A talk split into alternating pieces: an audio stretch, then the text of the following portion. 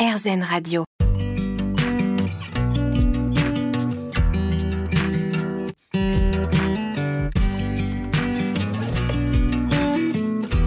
L'instant présent Aurélie Godefroy. Bonjour, c'est Aurélie Godefroy. On se retrouve pour l'instant présent, votre émission hebdomadaire sur RZN Radio.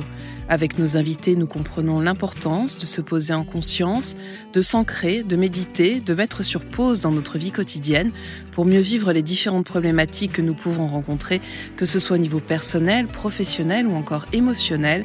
Et j'ai l'immense bonheur d'accueillir aujourd'hui Alexandra Huguetto.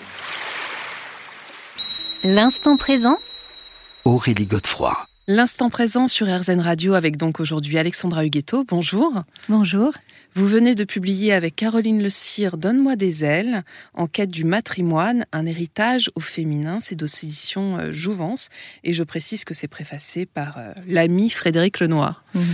Euh, comment est née l'idée de ce livre, Alexandra Huguetto? Je, je précise que vous-même, vous êtes philosophe de formation, sociologue et coach auprès d'entreprises et de particuliers. Pourquoi vous avez souhaité écrire sur le matrimoine avec Caroline Le Cire Alors nous sommes l'une et l'autre euh, très engagées pour euh, l'empowerment féminin.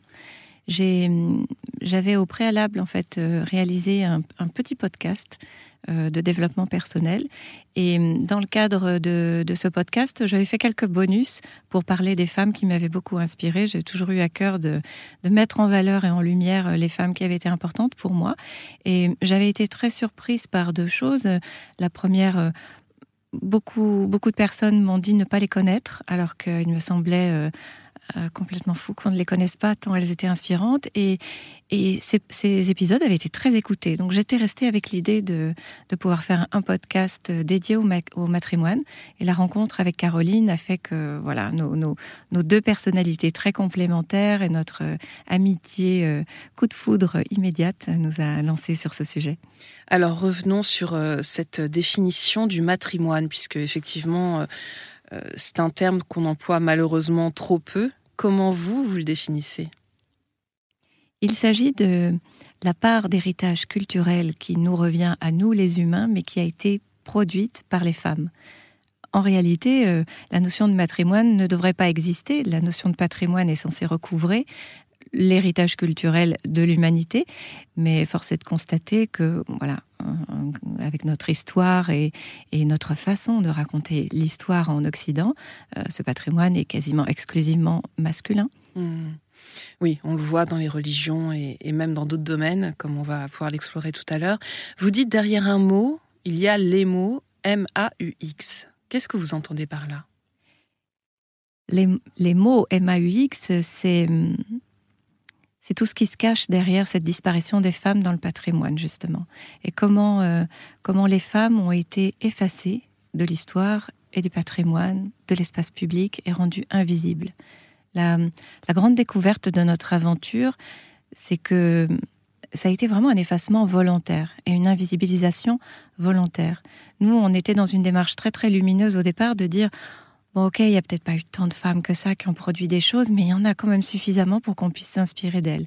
En creusant et en écrivant le livre, en faisant notre gigantesque recherche pour pouvoir documenter le livre, on a vu qu'en fait, c'était c'était pas du tout ça l'histoire. Hmm. L'histoire, c'est que des milliers, et quand on dit des milliers, on n'exagère pas, euh, des milliers de femmes ont produit, pensé, euh, été des artistes et ont été volontairement effacées de l'histoire.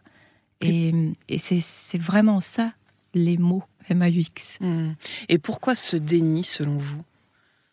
Alors le pourquoi, euh, on, on, on l'a on, on l'a pas exploré. Je pense que ça va faire l'objet du livre, du tome. livre suivant. Ouais. Ce qu'on a surtout exploré, c'est ça vient de loin. Et, et finalement, quand on Depuis toujours d'ailleurs, la nuit des Alors, temps, non, non? Et c'est ça qui est, c'est ça qui est très très intéressant.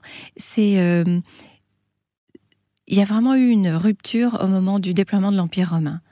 Même dans la civilisation celte, euh, les femmes avaient euh, une place dans la société qui était vraiment différente. Elles pouvaient être euh, des guerrières, elles pouvaient avoir des, des se séparer de leur mari, posséder leurs biens. L'avènement et le déploiement de l'Empire romain, mais ça, ça a été une découverte. Hein. Voilà, j'ai l'air de faire la maline, mais je l'ai découverte il y, a, un an en écrivant le livre. C'est le modèle de romain avec un, la femme qui n'a pas de statut, qui est rangée au, au, même rang que les enfants et les esclaves. Les femmes ne sont pas des citoyennes. Hein. Alors on est à quel siècle à peu près ah ben, On est au début de notre ère, à peu près, en zéro. Donc ça veut dire que dans l'Antiquité, finalement, c'était plus égalitaire pour les femmes? Oui. D'accord. Et quand on va explorer en plus d'autres civilisations, alors d'abord la nôtre, hein, celle d'où nous venons, les Celtes, ben, on voit que les femmes avaient un rôle vraiment très différent. Il y a, des femmes dont on parle peu d'ailleurs. Il y a notamment une, une reine, une reine sur ce qu'on repère aujourd'hui comme étant l'Angleterre. C'était pas l'Angleterre à l'époque. Boudica, qui a été capable en l'an 30 de pouvoir défier Néron, de monter une armée, d'unir les, les différentes seigneuries euh, qui était sur le territoire connu aujourd'hui comme l'Angleterre, pour pouvoir résister. Et elle a résisté seule avec une armée, enfin rassemblée, ce qui n'avait jamais été euh, possible hein, auparavant. Et elle a résisté pendant cinq ans à l'Empire romain. Hmm. Voilà, on ne parle pas d'elle. Eh bien, c'est ça la, grande découverte. Les, les, femmes ont existé de tout temps et ont occupé des fonctions importantes. Et c'est ce qu'on va voir dans la suite de cette émission. L'instant présent Aurélie Godefroy. L'instant présent sur RZN Radio, votre émission hebdomadaire. On se retrouve aujourd'hui avec Alexandra Huguetto qui publie euh, avec Caroline Le Cire Donne-moi des ailes. Alors on parle de matrimoine, de la place des femmes et effectivement, euh, bah, on se rend compte qu'il y a eu une euh, grande histoire finalement de la domination des femmes en Europe qui a commencé donc dès l'Empire romain, c'est ce que vous dites. C'était une première des trois périodes charnières et ensuite il y a eu la Renaissance. Décrivez cette période comme un temps de haine et d'oppression des femmes.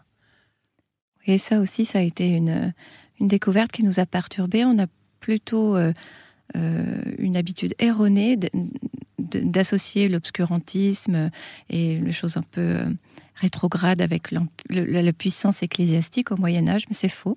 Au Moyen Âge, les femmes, euh, au contraire, avaient obtenu des statuts, réussi à réobtenir en fait une certaine liberté et un certain statut dans la société. Et à nouveau, à la Renaissance, c'est très étonnant alors qu'arrive le monde moderne, le raffinement de, de mmh. la Renaissance et du développement des arts, arrive en même temps cette politique d'oppression des femmes et qui se traduit comment, du coup? Alors, ça va être très concret. Il y a carrément, des, même à Paris, par exemple, un édit du Parlement de Paris qui dit que les femmes n'ont plus le droit d'occuper euh, la plupart des métiers. Donc, on va les rayer de la carte euh, pour beaucoup de métiers. On va aussi euh, les rayer de la carte pour le vocabulaire, la langue française. On, on, va chercher, en fait, à créer des précarés pour les hommes. C'est-à-dire tout ce qui va être assimilé à des métiers ou des statuts valorisés va être réservé aux hommes. Hmm. Et ça, c'était la Renaissance, oui, effectivement, c'est étonnant. Oui. Et alors, justement, moi, je me suis posé la question parce que c'est un sujet qui, m'occupe beaucoup. Euh, les sorcières, c'est quand? Ce plus grand féminicide euh, qui a eu lieu en Europe? C'est à la Renaissance. C'est à la Renaissance. On l'attribue souvent au Moyen Âge, mais non, en fait, c'est à la Renaissance. C'est terrible, hein on, estime que plus de 100 000 femmes ont été exécutées. C'est c'est assez terrible. Et ce qui encore une fois, ce qui est encore plus terrible que le fait d'avoir euh, cherché à, exécuter toutes ces femmes, c'est pourquoi on l'a fait. Et on l'a fait parce qu'elles étaient libres ou parce qu'elles avaient des connaissances et du savoir. Oui, oui, et qu'elles prenaient justement vraiment l'indépendance et aussi elles avaient des, vertus de guérisseuses souvent. Hein. Tout à fait. Euh, c'est vrai que c'est un savoir euh, médical qui était censé être réservé aux hommes et à l'Église. Et quel dommage, elles étaient détentrices de savoirs euh, vraiment très importants, souvent euh, basés sur des savoirs ancestraux, qui mm. sont des connaissances qui se sont perdues, parce qu'en même temps qu'arrive la Renaissance, quasiment en même temps, un peu après, arrive l'époque moderne, donc la rationalisation, le développement de la science, qui va complètement occulter toutes ces connaissances pour repartir de zéro. Mm. Et il y a eu une perte, une perte de connaissances et d'acquis qui est assez phénoménale. Quel dommage. Et alors, vous qualifiez de troisième euh, période charnière, justement, euh, le, la fin du 19e siècle. Qu'est-ce qui s'est passé? C'est après les Lumières, hein, c'est ça? Oui, oui, c'est ça. Et c'est, c'est comme si le, le, développement des sciences, avec un développement des sciences, mais au travers du prisme masculin, puisque les hommes sont les seuls à pouvoir accéder à l'université et du mmh. coup à l'instruction supérieure. Donc forcément, ils sont les seuls scientifiques reconnus, parce que dans les laboratoires, il y a quand même des femmes, mais les seuls, les seuls qui ont la reconnaissance sont les hommes, et ils n'auront de cesse d'utiliser la science pour pouvoir démontrer, à tort, hein, parce qu'aujourd'hui les théories sont toutes démontées, que les femmes sont moins intelligentes, moins, moins douées de sens de l'orientation, moins en capacité de maîtriser leurs émotions. Ils vont utiliser des critères scientifiques pour déterminer cela, et des critères d'ailleurs erronés. Mhm. Comme lesquels, par exemple bah, Comme jusqu'à Darwin qui va expliquer, qui va faire la démonstration concrète, en fait, que dans le schéma de l'évolution, euh, la femme a moins euh, récolté de, critères et de capacités à évoluer que l'homme. Oui, ça va très loin. Ça va loin. Et alors, qu'est-ce qu'il en est euh, du XXe siècle? C'est un temps de combat, effectivement, pour les droits et pour l'égalité. Est-ce qu'il y a une bascule qui s'opère? Oui, probablement que les femmes ayant enfin accès à l'instruction euh, vont pouvoir du coup analyser euh, leur, leur, posture et développer leurs compétences. C'est une première chose qui qu'elles vont, vont se libérer.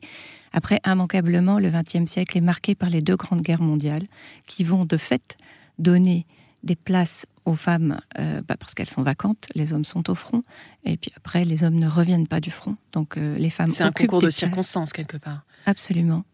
Entre, avec le, quand même l'accès à l'instruction pour les femmes qui, qui, change tout. Et là, on est en quelle année?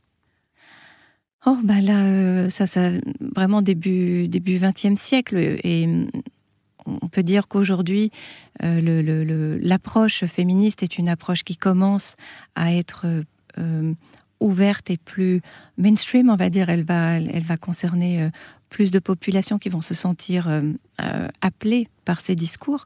Euh, mais, mais, mais, les combats ont commencé dès 1920, sortie, sortie de Première Guerre mondiale. On se retrouve dans quelques minutes.